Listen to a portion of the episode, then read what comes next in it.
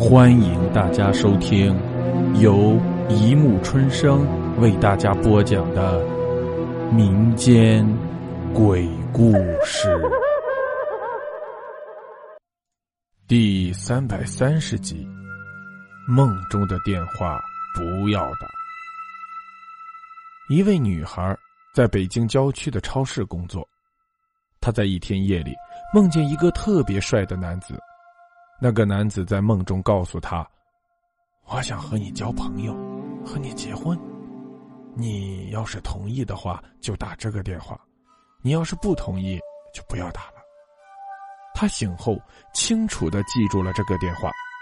上班后，在无意聊天中，就和他的同事说起这件事，又说起那个男子特别帅，长的样子还能够清楚的记得。他的同事一边开玩笑。一边起哄，让他非打这个电话，然后他在犹豫与好奇的状态下打了那个电话。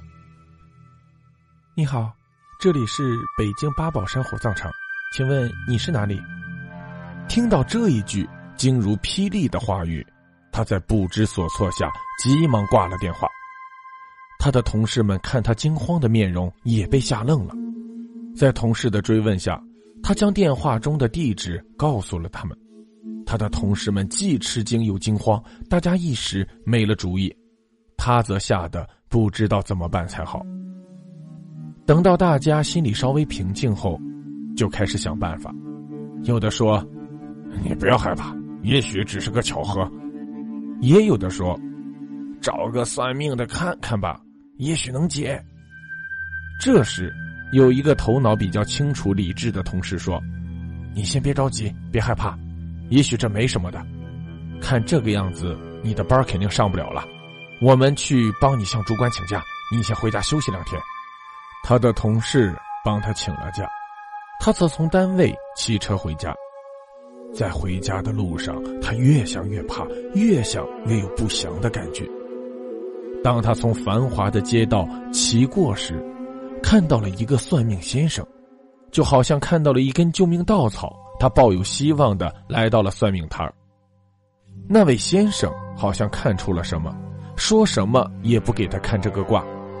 在他百般苦求下，那位先生同意帮他看看。他则将这个故事告诉了那位算命先生。他不是很明确的告诉你，你要同意就打那个电话。你不同意就不要打嘛？现在你既然打了，也就没有反悔的余地了。算命先生无奈的说：“求求您救救我，我我我我不想死，我也不知道会成这样的。”他既害怕又焦急的求着：“哎，我也无能为力，这个结根本解不了。”算命先生叹息的说。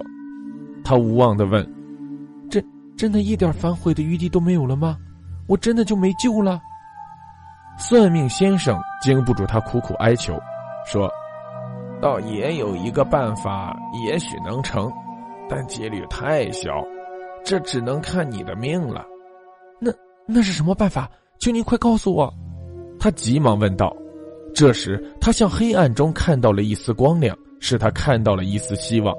虽然这个希望渺茫，但他也不能放弃。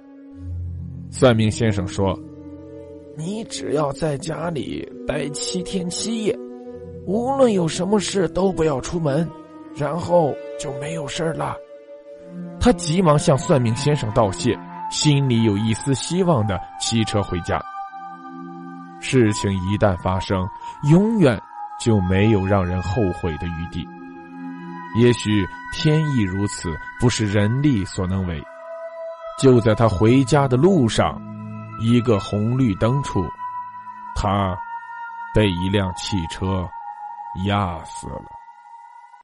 好了，故事播讲完了，欢迎大家评论、转发、关注，谢谢收听。